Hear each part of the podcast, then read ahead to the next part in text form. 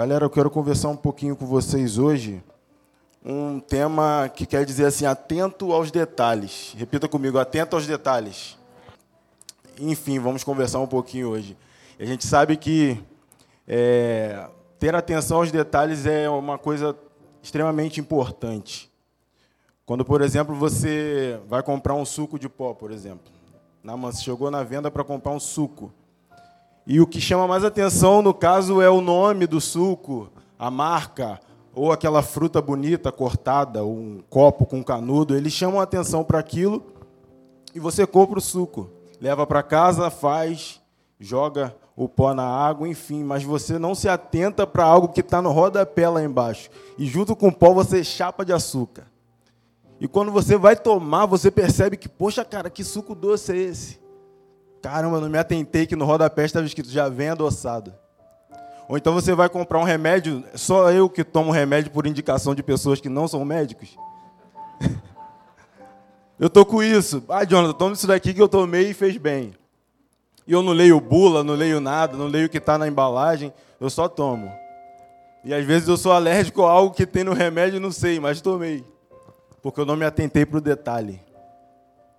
Às vezes eu vou num restaurante, Peço um prato, só dou uma pincelada no nome de cima, assim, que está em negrito, mas não vejo os itens. Eu quero esse aqui. O prato chega bonito, dou uma garfada, dou duas. Pô, isso aqui é camarão? Falo com o garçom. Não, é camarão. Meu irmão, eu tenho alergia a camarão. É, meu irmão, estava aqui, nesse detalhe aqui embaixo está escrito, tem camarão. E por não ter me atentado ao detalhe, eu acabo me prejudicando. Eu posso, por um detalhe, perder um concurso público fazendo uma questão de matemática, sei a equação, sei o, o problema, sei efetuar tudo ali, a fórmula, mas errei um número. No detalhe, eu joguei um número errado e no final o resultado foi diferente. E Marlon, que está fazendo o mesmo concurso, acertou a questão e me passou. Às vezes foi aprovado e eu fiquei por uma questão. Às vezes um ponto, uma vírgula, no final, no meio da frase, muda o sentido da frase. E esse detalhe é importante.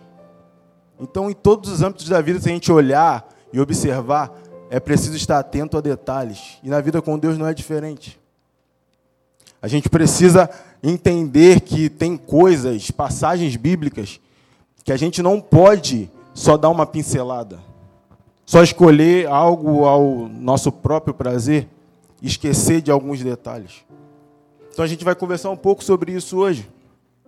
Queria que vocês abrissem comigo em Marcos 16, 14.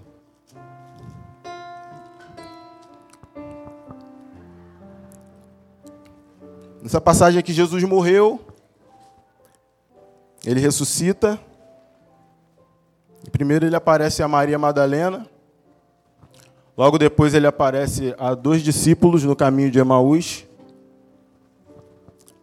E no versículo 14, ele aparece aos onze. Onze porque Judas tinha se matado, e ele apareceu aos onze. E diz assim: Finalmente apareceu aos onze, estando eles assentados juntamente. Algumas versões dizem que eles estavam sentados comendo, enfim. E Jesus apareceu do nada. E lançou-lhes em rostos a sua incredulidade. Repita comigo: incredulidade lançou-lhes em rosto a sua incredulidade e dureza de coração. Ou seja, Jesus diz que vai voltar depois de três dias. Ele aparece para alguns, esses alguns espalham a notícia e depois ele aparece aos onze. E acredito que nem boa tarde ele deu, ele já chegou lançando a incredulidade no rosto. Já chegou jogando na cara. Porque ele, por mais complicado que seja entender, ele avisou que iria acontecer. Então ele apareceu aos onze e lançou no rosto de cada um a incredulidade e dureza de coração, por não terem acreditado nos outros que disseram: Ele está vivo. Eu vi a marca nas mãos, cara. Eu vi, era ele. E continua dizendo: Porque não haviam crido nos que tinham me visto já ressuscitado. E logo depois de ter dado esse, essa chamada de atenção nos discípulos, ele disse: Então ide por todo o mundo e pregai o evangelho a toda criatura. E começa dizendo depois: Quem crer e for batizado será salvo. Mas quem não crer será condenado. Ou seja, ele repreende os discípulos pela incredulidade, por não haverem crido, e logo depois dá uma ordem a eles: vão por todo mundo, preguem o evangelho a toda criatura, e quem não crer, mesmo que batizado seja, será condenado. Ou seja, mesmo que as pessoas sejam batizadas, se cometerem o mesmo erro que vocês de não crerem, não acreditarem, serão condenadas. Jesus era amor, mas sempre foi amor e justiça. Sempre foi claro na forma de lidar com seus discípulos e com todos. E aqui eu entendo que eu posso até me batizar, cara. Eu posso até me simpatizar com essa questão de fazer parte de um corpo. Mas eu preciso também crer. Porque o versículo diz: quem crer e for batizado será salvo.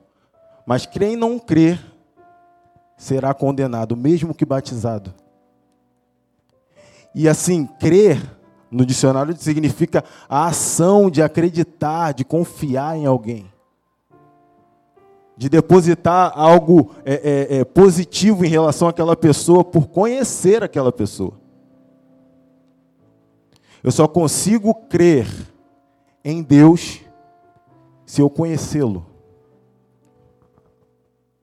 Eu só consigo acreditar e depositar minha confiança em alguém que eu conheço, que eu convivo, que eu ando junto. Por exemplo, Namã pode virar para mim e falar assim agora, Jonathan, estou precisando da chave do seu carro para ir em Niterói agora. Tenho que resolver um problema. Cara, eu vou olhar, se não tiver no meu bolso, eu vou falar, pega com a Arielle, tá com alguém aí, pega a chave e pode ir. Porque primeiro, eu já andei de carro com ele, sei que ele sabe dirigir. Então, besteira com o meu carro ele não vai fazer. Segundo, eu tenho tempo suficiente de vida com ele para saber que se ele falou que vai a Niterói, ele não vai para bom sucesso. Ele vai a Niterói e vai voltar. Eu conheço o caráter de um amigo, como esse exemplo, pelo tempo que eu tenho com ele. E aí eu deposito a confiança nele. Diferente de alguém que eu encontrei há cinco anos atrás, tive um único encontro há dez anos atrás, e o cara vem me fazer a mesma pergunta aqui. Fala, você é o Jonathan, né? Cara, você me empresta seu carro para eu ir em Niterói? Cara, eu tive um encontro com você. Eu nem lembro. Se você não me lembrasse desse encontro que eu tive com você, eu nem saberia que era você. E é assim que muitas vezes fazemos com Deus. Não cremos nele. Tivemos apenas um encontro com ele há 10, 15 anos atrás, não sei quanto tempo você teve o um encontro. Tive um encontro e depois nunca mais encontrei. Então é fácil me batizar, mas é mais difícil crer que eu não tenho contato. Eu preciso entender que a minha vida com Deus deve ser algo que me traz tanta segurança ao ponto de eu entendo, eu conheço o caráter dele, a ponto de querer imitá-lo, a ponto de querer ser igual a Jesus. É tão importante essa questão de crer e apenas não é, é, entrar pelas águas batismais. É tão interessante que você precisa entender. Eu creio, convivo com Deus, eu tenho a sensibilidade, eu convivo com Ele. E se alguém vier a mim dizer algo dizendo que é da parte de Deus, e não ser, eu sei que não é. Porque o discernimento vem com o convívio. Não é só intimidade que vem com o convívio, não é só outras coisas que aumentam. O discernimento vem com convívio. É por isso que hoje em dia muitas pessoas são levadas por meia dúzia de baboseira que alguém chega num púlpito, pega o microfone e fala: Você não conhece? Se você não conhece, qualquer coisa que falarem para você vai ser verdade. Qualquer coisa que falarem no final da frase, não, é de Deus, eis que te digo isso, isso e isso. Você vai, porque você não conhece. Vocês entendem a diferença de, cara, eu vesti aquela camisa preta, nova criatura, eu nasci de novo, foi muito legal aquela emoção. Pastor Paulo, é, antes de me jogar na água, perguntou se era isso mesmo que eu queria, e eu gritei alto naquele microfone: sim! E o louvor veio junto, e a igreja aplaudiu. Cara, eu lembro que eu chamei um tio meu que não era evangélico, meu pai também que não serve ao Senhor, estava. Foi um momento divino. O dia do meu batismo foi marcante. Mas entenda, batismo é um testemunho público. É um testemunho social. É algo que eu faço aqui para vocês observarem, vocês verem. Não é um testemunho para Deus. É por isso que Jesus diz: quem crê e for batizado. Não é só quem for batizado. A importância é, eu fui batizado, o que eu fiz no dia seguinte? Me batizei no domingo. Segunda, eu fiz o quê? Porque aqui dentro é o testemunho para com Deus. Vocês entendem? Eu saí de lá molhadão, da cachoeira, com aquela roupa azul. Galera que é da Bleia pegou isso aí. Agora está moderno a camisa personalizada, mas enfim, esse dia marcante é. Tem gente que tem 50 anos de evangelho e lembra a data. Eu vou falar a verdade, tem vezes que eu esqueço a data do meu. Mas assim, o mais importante não é isso, é o que eu fiz depois disso. Quem crer e for batizado será salvo. Então entendo, o detalhe está no crer. Atento aos detalhes. Atento aos detalhes. Atos 8 vai contar a história de um homem chamado Simão o Mágico. Em Atos 1, é, os discípulos recebem aquela virtude para serem testemunhas em Jerusalém, Judéia, Samaria, até os confins da terra. Em Atos 1. Em Atos 8, esse camarada aparece. A igreja já estava se movimentando em Atos. No capítulo 8, por ali, os discípulos estão em Jerusalém e acontece a festa de Pentecostes. E assim, em um momento, em um mesmo momento da festa, é, quase 3 mil almas são salvas, se rendem aos pés do Senhor. Um número considerável.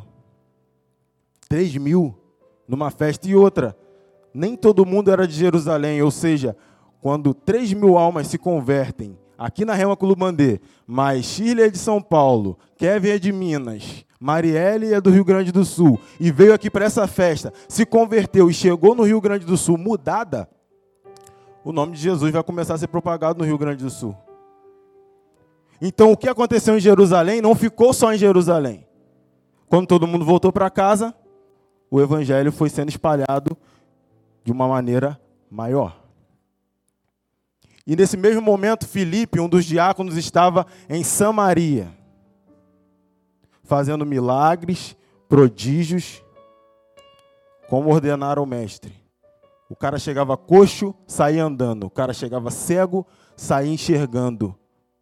O cara chegava endemoniado e saía liberto. Sendo que nesse mesmo período, em Samaria, até antes de Filipe chegar os discípulos, tinha um camarada por nome Simão o Mágico. Alguns dizem Simão o Mago. Que ele, em nome de não sei quem, porque de Deus não era, fazia esses trabalhos de feitiçaria, de magia. E cá para nós, uma pessoa que trabalha com essas coisas, muitas vezes, ou na maioria das vezes, a glória é para a pessoa. Se eu trouxer um cara aqui agora que trabalha com isso, e o cara dividiu uma pessoa ao meio dentro da caixa. Pensa comigo. Você pode ver a cabeça da mulher aqui e a perna aqui. A glória não vai para a mulher que está rachada no meio, que está cortada no meio. A glória vai para o cara que operou aquele trabalho. Se o cara chegar aqui com uma cartola e um coelho e tirar o coelho da cartola, a glória não vai para o coelho, não vai para a cartola. A glória é para ele. Então ele enriquecia às custas disso, o povo gostava. Só que de repente chegou uma galera de Deus. E Felipe era um deles. E operando esses milagres e maravilhas. Em Atos 8, 12, vai dizer: No entanto, ou seja, por mais que Simão o Mágico tivesse fazendo essas bobagens dele, por mais que tivesse um camarada já muito conhecido na região, no entanto, 12, quando Filipe lhes pregou as boas novas do reino, e do nome de Jesus Cristo creram nele e foram batizados tanto homens quanto mulheres. Abrindo parênteses, que eu entendo com isso aqui. Por mais estranha que seja a situação no seu bairro, por mais estranha que seja a situação na sua cidade, o quadro da sua rua, quando uma mulher de Deus chega, quando um homem de Deus chega, a situação tem que mudar. Meu amigo, o alimento é outro. O pessoal que se alimenta de besteira, de palhaçada, começa a se alimentar do pão vivo que desceu do céu, através da sua vida, da minha vida. Então Felipe chegou e até mesmo no versículo 13 o próprio Simão se converteu. Olha que coisa bonita. O cara que fazia coisas em nome de Satanás se rendeu, no, no, versículo 13, e diz: O próprio Simão também creu e foi batizado. Em seguida, seguiu Filipe por toda parte, observando maravilhados grandes sinais e maravilhas que aconteciam. Simão se batizou, parou de fazer as palhaçadas dele e começou a seguir Filipe. Mas com qual intenção, Simão? Com qual intenção, Simão? Versículo 14 diz: Os apóstolos em Jerusalém, ouvindo que Samaria havia aceitado a palavra de Deus, enviaram para lá Pedro e João. E estes, ao chegarem, oraram para que eles recebessem o Espírito Santo. Porque as pessoas eram batizadas nas águas, acompanhavam os milagres, aprendiam sobre a vida de Cristo, mas faltava receber o Espírito Santo. Então foi mandado um reforço. Pedro, João, para impondo as mãos as pessoas receberem o Espírito Santo naquele lugar, em Samaria. Capítulo mesmo capítulo, versículo 18. Vendo Simão que o Espírito era dado com imposição de mãos, das mãos dos apóstolos, ofereceu-lhes dinheiro e disse: Dei-me também este poder, para que eu possa impor as mãos sobre as pessoas e elas recebam o Espírito Santo. Olha só, ele não quis ter o trabalho que os discípulos tinham, não quis pagar o preço que os discípulos pagaram, mas ele queria o poder. E ele foi batizado. E continua dizendo: Pedro respondeu a ele. Pedro era intempestivo, né? Bem, Pedro respondeu para ele: Parece com você o seu dinheiro. Você pensa que pode comprar o dom de Deus com dinheiro? Você não tem parte nem direito algum neste ministério, porque o seu coração não é reto diante de Deus. Arrependa-se deste mal e ore ao Senhor.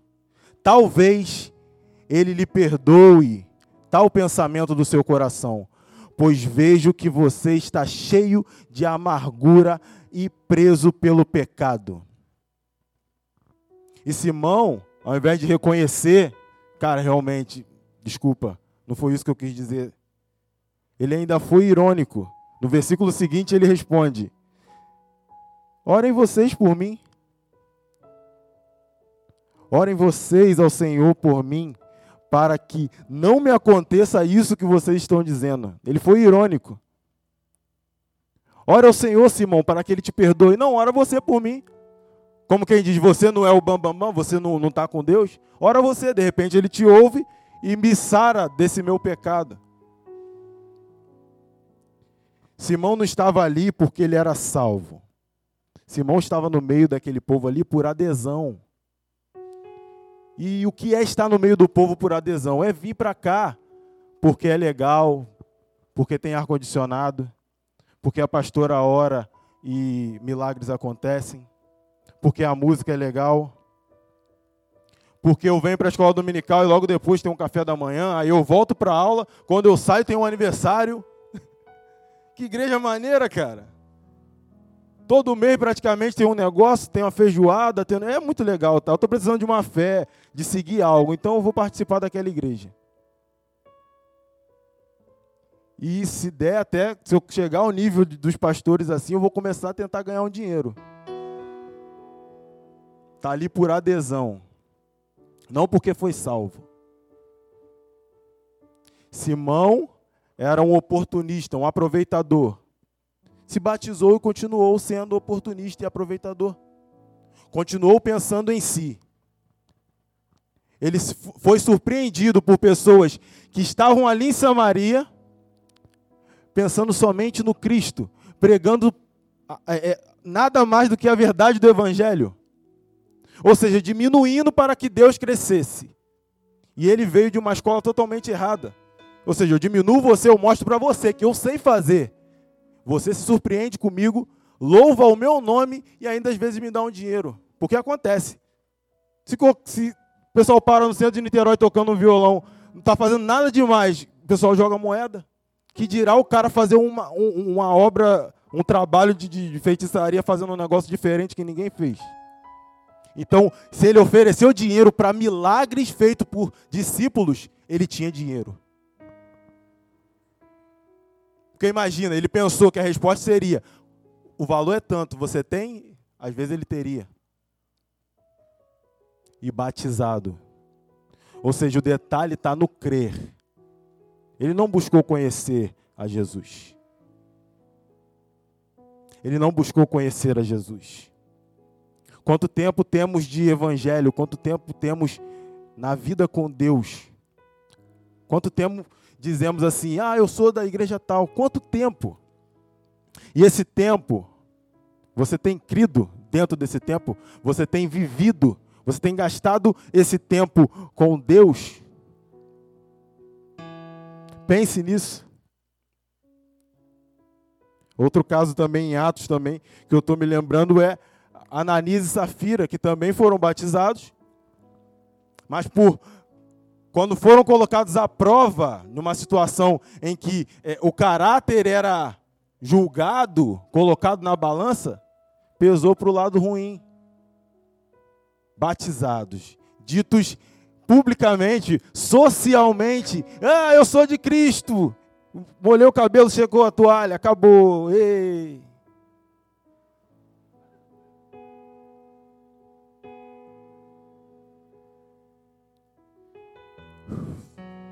Meu Deus.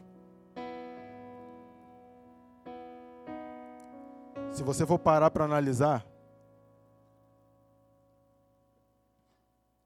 o ladrão da cruz não teve tempo de ser batizado.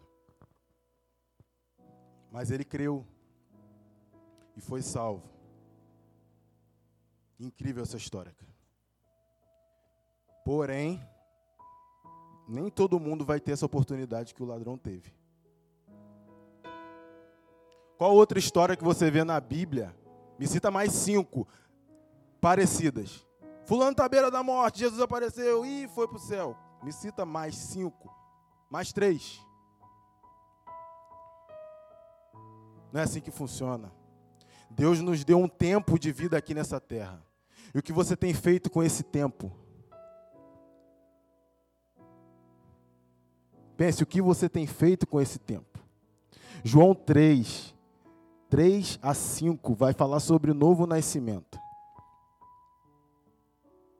E cara, novo nascimento não é ser batizado, não é frequentar a igreja evangélica, não é ter nascido no lar evangélico. Novo nascimento não é orar de uma forma que, caramba, como esse cara ora. Novo nascimento não é ofertar, não é dizimar. Novo nascimento não é praticar um monte de boas obras para que pessoas vejam. Novo nascimento é se abrir para que o Espírito Santo entre em você de forma tal que você não consiga mais viver sem.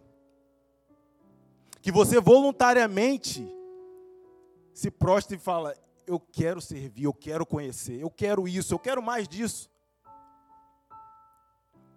Nova criatura, novo nascimento, isso não vem do que a gente faz aqui. entenda, eu não estou menosprezando o ato do batismo, não estou menosprezando o que a gente faz no culto. Só estou dizendo que há um detalhe a mais que a gente precisa se atentar. Senão isso tudo aqui é em vão. está gastando gasolina à toa se você não observar que precisa crer, preciso conhecer, para não me iludir, para não me enganar. Está gastando roupa à toa, gasolina, passagem, está gastando à toa. Nova criatura não é fazer, é deixar que Ele faça em você.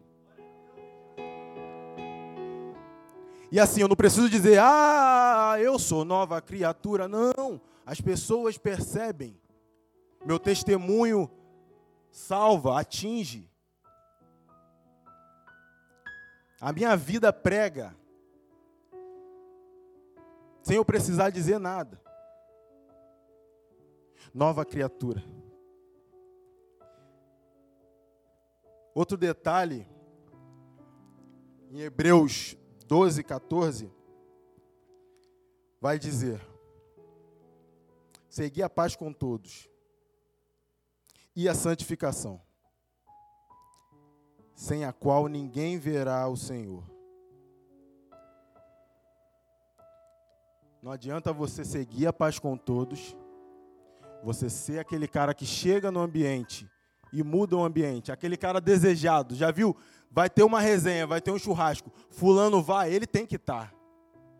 Aquele cara de quando tá uma galera discutindo, você chega com aquela palavra inteligente, aquela sacada que todo mundo, aquele que faz o ambiente ficar um ambiente harmonioso, de paz. O cara que quando não vai, cara, você fez falta. Seguir a paz, seguir a paz. Mas tem a santificação. Tem esse detalhe da santificação porque sem a qual, ou seja, sem uma e outra, ninguém verá a Deus. Quando você é batizado, mas não crer, você não vai ser salvo. Quando você segue a paz com todos, mas não busca a santificação, você não vai ver a Deus, ou seja, ser salvo. Ou o contrário, você é um cara que come a palavra de Deus, você está aqui toda a reunião, você prega no ônibus, você faz, acontece, você fala todas as línguas possíveis. Cada culto, o cara está do meu lado, ele, outra língua. Pô, semana passada era outra. Revela tudo. É, é, o, é o cara. Busca a santidade. Não assiste nada para não pecar. Não, não vou ver nada. Desliga essa televisão, desliga esse celular. Eu vou buscar a santidade. Mas você não fala com metade da igreja.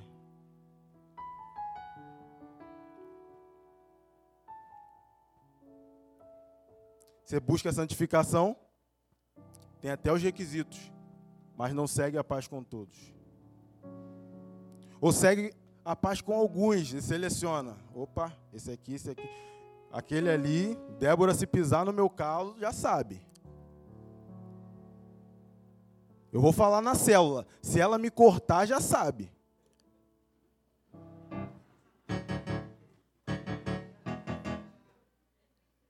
Você está entendendo? Essas coisas pensadas, selecionar, está buscando a santidade à toa. Porque existe o detalhe. Entenda, há uma diferença entre regeneração e santificação. O que é regeneração? É quando eu venho aqui, aceito a Jesus. Eu não sei quando você aceitou Jesus, mas eu venho e aquela data em que você levantou a mão, se você era ladrão e a partir daquela data você não roubou mais. Se você era mentiroso, a partir daquela data você não mente mais, você foi regenerado no ato. A regeneração vem nesse momento. Você aceita aceitar Jesus? Aceito. Eu entendi. Não adianta vir aqui por emoção, mas eu, eu entendi. Aquele cara que entendeu, que aceitou, ele foi regenerado naquele momento. A santificação não. Santificação é um processo diário do cara que foi regenerado. Na vida da mulher que foi regenerada.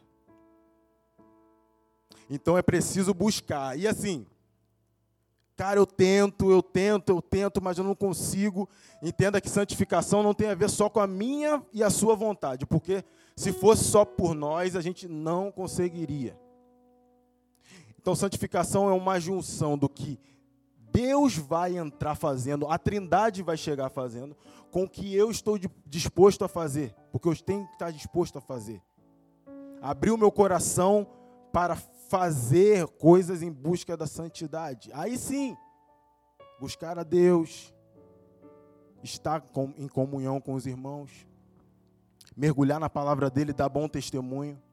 Porque assim, se você observar no Novo Testamento, há várias passagens dizendo que é Deus quem nos justifica, que nos santifica, é Ele que ilumina o nosso caminho, é Ele que, quando a gente peca, Ele quebranta o nosso coração para que nós venhamos nos arrepender. É Deus, é o Espírito Santo que nos convence do pecado, da justiça e do juízo.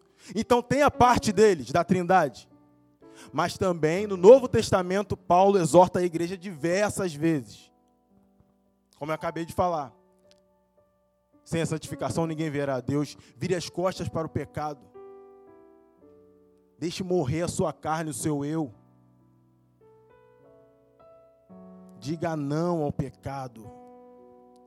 Ou seja, a santificação tem parte da obra divina junto a atitudes minhas. Pesa menos, né? Quando você pensa, caraca, eu tenho que ser santo, eu tenho que ser santo, eu tenho que ser santo. Deus te ajuda a ser se você quiser ser. Deus não é aquele Deus que fala assim, só, só ordena. Você tem que ser isso, isso e isso. Ele está disposto a te ajudar a ser isso, você precisa entender. E você só vai conseguir se você crendo tiver dia a dia com Ele. Pense, há um detalhe. Quando você estiver lendo uma palavra, é, é, quem sou eu para ensinar você a ler a Bíblia? Mas às vezes, se você prestar atenção num detalhe, você vai ver que muda tudo. E aí você vai conseguir ser um, um cristão que está correndo certo. Não adianta você correr com coisas pendentes. Você nunca vai atingir o alvo. Nunca vai atingir o alvo. Em Gálatas 5, se eu não me engano, fala sobre o fruto do Espírito.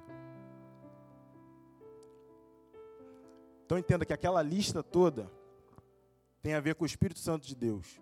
Paciência, domínio próprio, longanimidade, fé. Então abrace isso e pense, tudo aquilo que eu preciso ter e ser vem do Espírito Santo de Deus.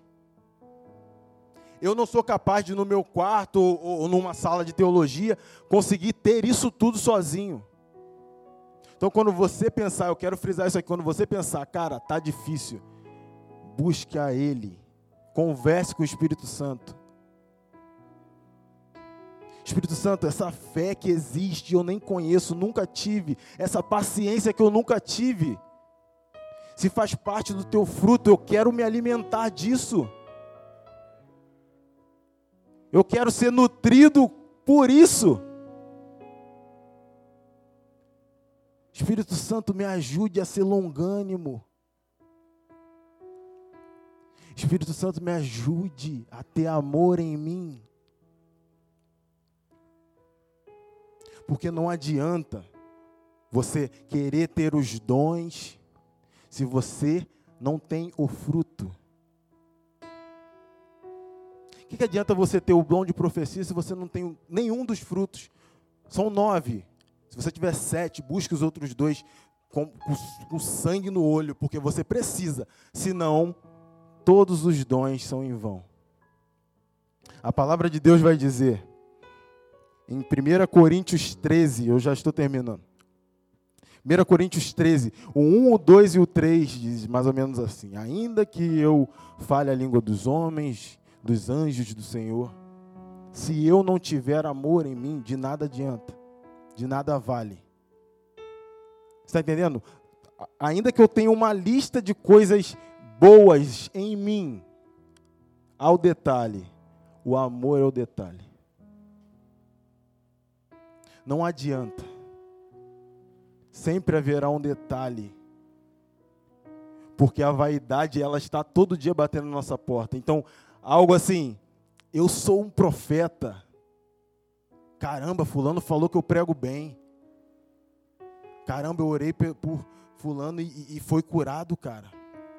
A vaidade bate. Isso te faz ficar grandão, forte. Tendo tudo isso e não tendo amor, nada vale. Nada vale. E o versículo continua dizendo, no 8: O amor nunca falha, mas havendo profecias, serão aniquiladas, havendo línguas, cessarão, havendo ciência, desaparecerá. Ou seja, a melhor profecia já dita aqui na terra é pouca. A melhor pregação com o maior número de almas que já ocorreu é pouca. O versículo está dizendo isso. Mas o amor nunca falha. Nunca falha. Versículo 9: Porque em parte conhecemos e em parte profetizamos. A gente nunca vai ser bom o suficiente para profetizar como Deus, como Jesus. Então entenda, pode se esforçar o que for. Tem um grande dia te esperando em que toda a profecia será 100% no grande dia, toda oração será a oração top, a máxima. No grande dia, a cura será a melhor cura. Então, anseie por chegar nesse grande dia. E não por fazer coisas limitadas, por melhor que você seja, será limitado. Então não anseie por fazer tudo aqui sem amor. O pouco que você fizer, faça com amor. Porque haverá um dia em que tudo será no nível máximo tudo. Versículo 10: Mas quando vier o que é perfeito, então o que é em parte será aniquilado. Ou se quem é em parte? Eu, você. O que é em parte? Nós. Imperfeitos, limitados. Mas quando vier o que é perfeito. Versículo 12 diz: Porque agora Vemos por espelho em enigma, mas então veremos face a face. Agora eu conheço em parte, mas então eu o conhecerei também como sou conhecido. Ou seja, ele te conhece no mais íntimo do teu ser. Ele te conhece tudo. Eu posso ser o seu melhor amigo. Ele não vai, eu não vou saber de você o que ele sabe. O versículo diz: Então chegará o grande dia em que eu conhecerei a Jesus como ele me conhece. Sabe essas dúvidas, discussões teológicas? Versículos que você pega e esmiúça e não consegue entender. Sabe o coração, o amor que há em Cristo, que você nunca vai conseguir mensurar? No grande dia, naquele encontro, você vai descobrir. Como se ele sentasse do teu lado e dissesse assim: Cara, eu sou assim. Olha, meu amor é assim. O que há dentro de mim é isso aqui. Quem crer e for batizado será salvo. Seguir a paz com todos e a santificação para ser salvo. Ore, profetize, fale em línguas mas tem amor dentro de si para ver o Senhor na plenitude. Se coloque de pé no seu lugar.